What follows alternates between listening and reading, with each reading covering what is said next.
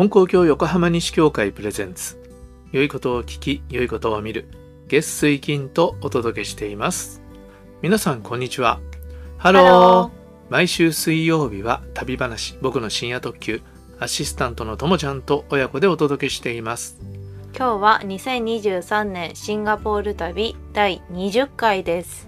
はい、えー前回国立博物館からチャイナタウンに戻ってきてで宿に入れないんだけどお昼ご飯食べに行ってとんかつ定食を食べてはい。ローカルスイーツのチェンドルを食べたっていう話でしたはい。はい、えー海外での日本食情報とかですねなんかびっくりスイーツの体験談をお寄せくださいとお願いしましたが今のところまだ一通も来ておりませんお、みんな執筆が時間かかってるのかな？ねあのお寄せくださいでもね食べるのが好きだから食べ物の話が楽しいですっていううんリ。スナーさんの声が届きましたはい、えー今日はですねはい。その食べ終わってホテルに行ったんですがホテルのフロントはすごいね大忙しなんですねうんうん。この週末 F1 グランプリが開催されるということでいよいよ海外からのえー旅行者が本格的に増えてきたところだったんですね。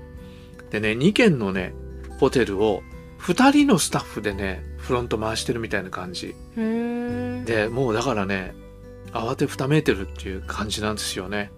もう大変でした。汗をかきかきてんてこまいっていう。だ見ててねなんか急げとも言えないしっていう感じで気の毒だなと思ったんですが、えーここのホテルでですね僕はしまず一番最初にしなきゃいけないのが洗濯だったんですはい。え前のホテルで洗濯しようと思ったけど洗濯を延期したらうん。パンツがなかったっていうねあ話をしましたねあ。はい。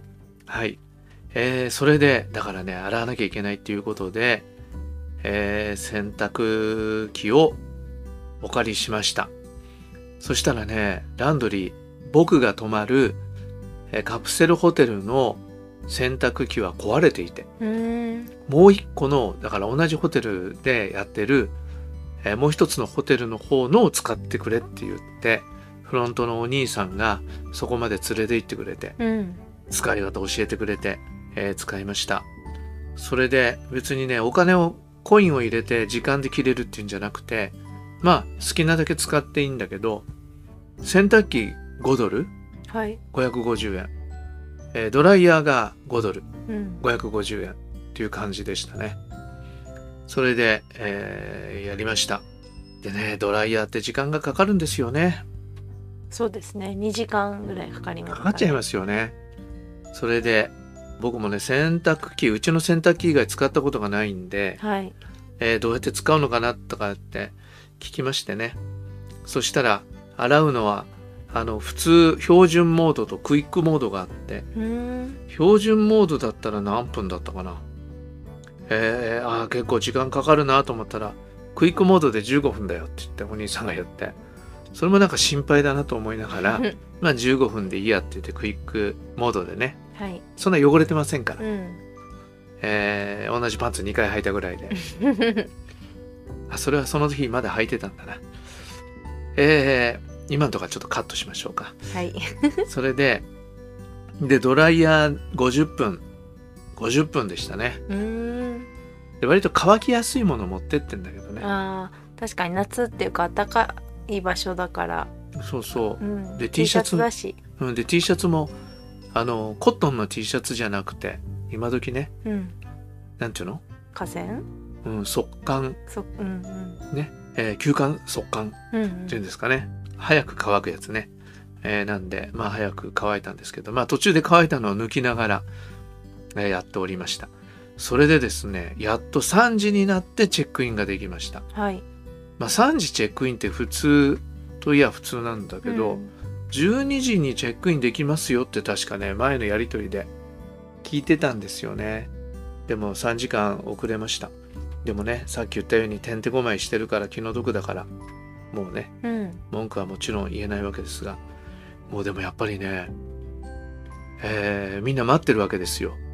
チェックインしたい人が、そうすると外国から来たっていう感じのねもう白人の若者たちが F1 命みたいな 人もいましてね、へうん、もうなんか着てるものが F1 っていう。えへえ感じなんだ。F1 グッズで揃えてるっていう感じ。いや別にあのドライバーみたいな格好してるわけじゃないよ F1 の大会の T シャツとか、うんうんキャップとかかぶってるようなね、うん、人がいましたね。それでですね、まあ、えーチェックインして部屋に入りました。えーこの間のカンポングラムのカプセルホテルは、えー上の段で苦労したんですね。はいそういう話しましたよね。うんうんそれで今度は下段でお願いしますって事前にメールを入れといたんで、下段に入ったんですが、はい。あのまあ基本的に同じ作りなんですよ。うん。その部屋はね男の人も女の人も一緒の女の人しか入れない部屋もあるんだけどもうそれだと女の人いっぱいだったんだろうね。きっと。それで、えー男女混合でした。はい。でも男女混合って言ってもねもうなんていうの？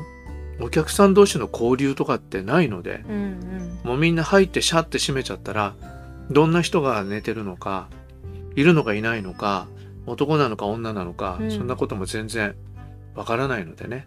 外でなんか荷物いじくってる時にあ女の人がいるんだっていうぐらいの感じでした。それでねこの時のホテル代、はい。え2泊で日本円で17,274円。うーん。カプセルホテルですよ。ね2泊で。お分かりになりますか？あのイスラム街のホテルはいくらだったかな？えーイスラム街のホテル。だから同じ基本同じホテルなんだよね。で、えーちょっと日誌を見ておりますが。ああのホテル2泊で8510円。えうんまあ倍倍ぐらいになっているという。そうですね。倍そうですね。倍になってますよね。だこれが場所によるものなのかそんなことないと思うんだよね。やっぱり F1 価格なんですね。うんうん。いや、F1 価格で、この間の、あの、国立博物館で、えー案内してくださった日本人のね、女の人が、どうですか？?F1 の被害受けてませんかって 言われたんだよね。うんうん。で F1 の時は、もう普通の街の、なんていうの？全てが特別な期間に入るから、うん。うん、だ物の値段がぐっと上がったり道路が封鎖されたりして住んでる人にしてみたらすごい不便になってくんだね。でそんなこと言ったのはあこういうこともそういうことなんだなと思って、うん、普段だったらねもっと安く泊まれるのが1万7000だ1泊8600円。うん。でカプセルホテルに泊まったと。はい。いうことです。まあ朝ごはんついてましたけどね。うんうん。それでねこのホテルでちょっとあのじ事故的なことがあったんではい。それをお話しましょうか。僕がね泊まった部屋にはカプセルが12345678816ぐらいはあるうんうん。んだね。8個ベッドが2段ベッドがあるって感じかな？二段ベッドっていうよりもベッドが部屋になってるみたいな感じだけどね、あのいわゆる子供たちが使う二段ベッドとは違って、はい。うん、壁にこうねくっついてるものなんですけど。でそのぐらいの人数の泊まるとこなんですけど、まあ、それが一つの部屋で廊下からドアを開けるとそれが両サイドに並んでんだけど僕の部屋は僕のベッドは一番手前の左側の下の段だったんですね。うんうんそれで、えー荷物がね置けるのがそのベッドの下がロッカーになってて、はいで結構ね大きなね僕は大きなの持ってってないけど大きなスーツケースを横にしてドンって入るぐらい奥が深くってうんうん結構広いんですよ。それで、まあ、そこに物入れてやってると入ってきた人が白人のねガタイの大きなねお兄ちゃんがガンってドア開けると僕の背中にガンって 当たるっていういうことを34回経験しましたね。でだんだん足音がするとうん。立ち上がって避けるっていう感じになったけど慣れていね、くと。でも34回やられたような気がするな。う。ーん。うん、で向こうがバンってやって「あっ!」て向こうがねうん「ごめん」って。のが「いいよいいよ。もうもう3回目だし」みたいな感じで。うんうんうん言ってましたけどね。それがちょっとあれ安かったのかな？あのなんかねスタンダードとねなんとかっていう2段階値段の設定があって。でどう違うのって聞いてもその時返事がなかったんだよね、だもしかするとそういうちょっと都合の悪いものが少しあるなんていうの？ユニットはちょっと値引きされてるのかもしれないね。うん。なるほど。うん文句を言ったら、いやここはうん値段が安いんだよ。って言わる。れるかもしれないね。うーんまあねそんなんでねでもまあ面白かったですよ。ああいろんな人が世界中からねこの F1 グランプリ見に来てるんだなと思って、うんうんそれでも日本人いなかったね多分まあ合わなかっただけかもしれませんけど、はい。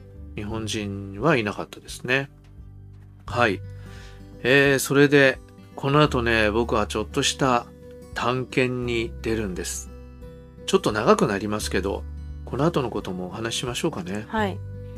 えーそれでね荷物置いてで何しようかなと思ってたんですけど一箇所チャイナタウンで、はい。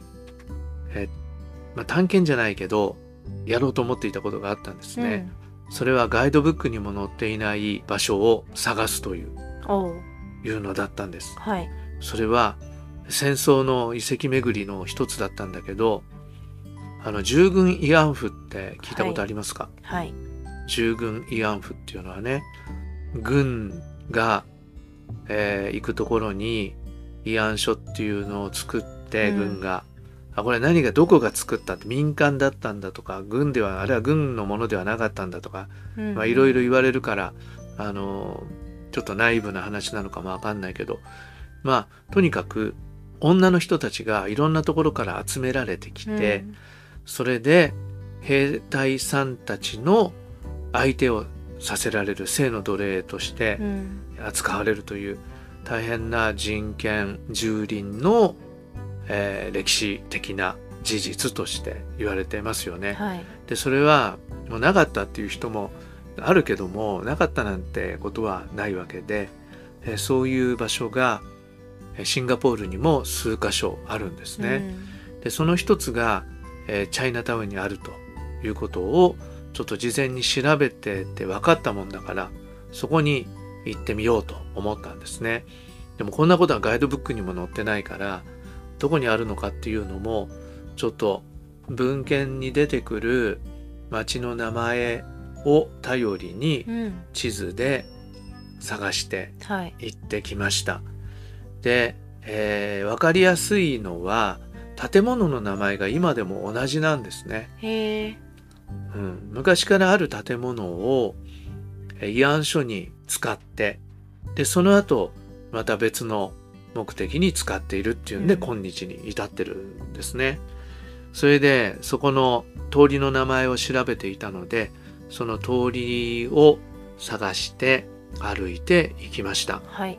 これね動画に撮ってあるんでいずれ YouTube で上げようと思います。うんうん。ちょっと、ちょっとこのところ YouTube でシンガポールの一人慰霊祭の旅がアップされるのがちょっと滞ってますけど、はい。えーいずれしようと思っています。それでね、歩いてテクテク歩いていって、まあそんな遠くじゃないんだけど、えーその場所に行きました。それでね、本当にあるのかな、そんな同じ名前でね、建物があるのかなと思って、えーでもちょっと歩いたらすぐ見つかったんですね。で、その場所は、えーブキパソストリートだったかな？そんな名前のところだったんですね。で、そこにね、講和県クラブ、講和県、これ読み方がわかんないんだけど、はい。立身弁に、えー集合の合、集合解散の合、合うっていう字ね。はい。これで、あと和は平和の和で、県はラーメン屋さんのホームラン県のうん県。うんうん。ね。えー、講和県クラブと読むんだと思うんですけど、そういう建物と、その一軒置いた隣に、新興会館って言って、はい。新は普通の負の上の点々とうんうんうん。ね。それに江戸の絵はい。で新興会館。まあもちろんさ日本語読みだから中国語読みは違うんですけど、そういう二つの建物があって、それでその講和県っていう方はもともとはね抗日運動のセンターだったそうなんですよ。うん。抗日ってのは日本に抵抗する、はい。ね、抗日運動。それがシンガポールを日本が、えー占領したんで、えーそこが日本軍の将校クラブになったという。ほ将校っていうのは上級の、えー軍人さんを将校って言いますけどね。その将校クラブになっていたと。でもう一つの振興会館という方はもともとこれもシンガポール華僑公的動員総会公的っていうのは敵に対抗するっていうね、えーそういう団体が置かれていたところなんですが、えーそこは慰安所になって女の人たちが、えーそこで、え奴隷のように奉仕させられたということなんですね。でそういう場所がシンガポールにも数箇所。もうこれはもう地名ばっかりだったんでちょっとあの突き止めるとかいうこともできそうになかったんはい。ですけど、えー。でそこは朝鮮人の女性中国人インドネシア人そして日本人の女性が連れてこられていたとうん。いうことなんですね。で多くの人は騙されて連れてこられてたという人たちもあったというよくねみんな職業的なね売春婦だったみたいに言う人もいるんだけど、うんそういうことではないみたいですね。はい。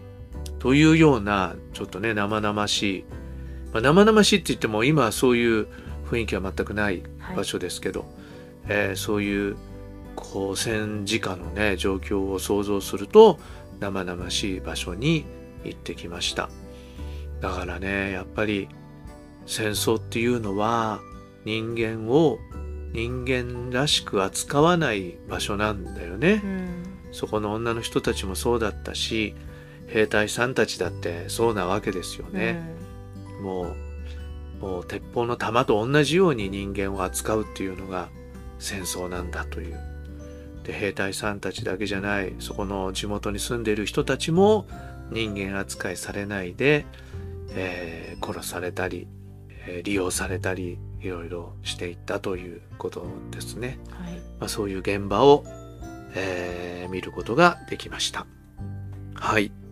ということで今回ちょっと長くなりましたけど YouTube でもぜひご覧くご覧ださい。ください。はい。ということで、えー今回もお付き合いくださりありがとうございました。また次回の放送でお会いしましょう。さようなら。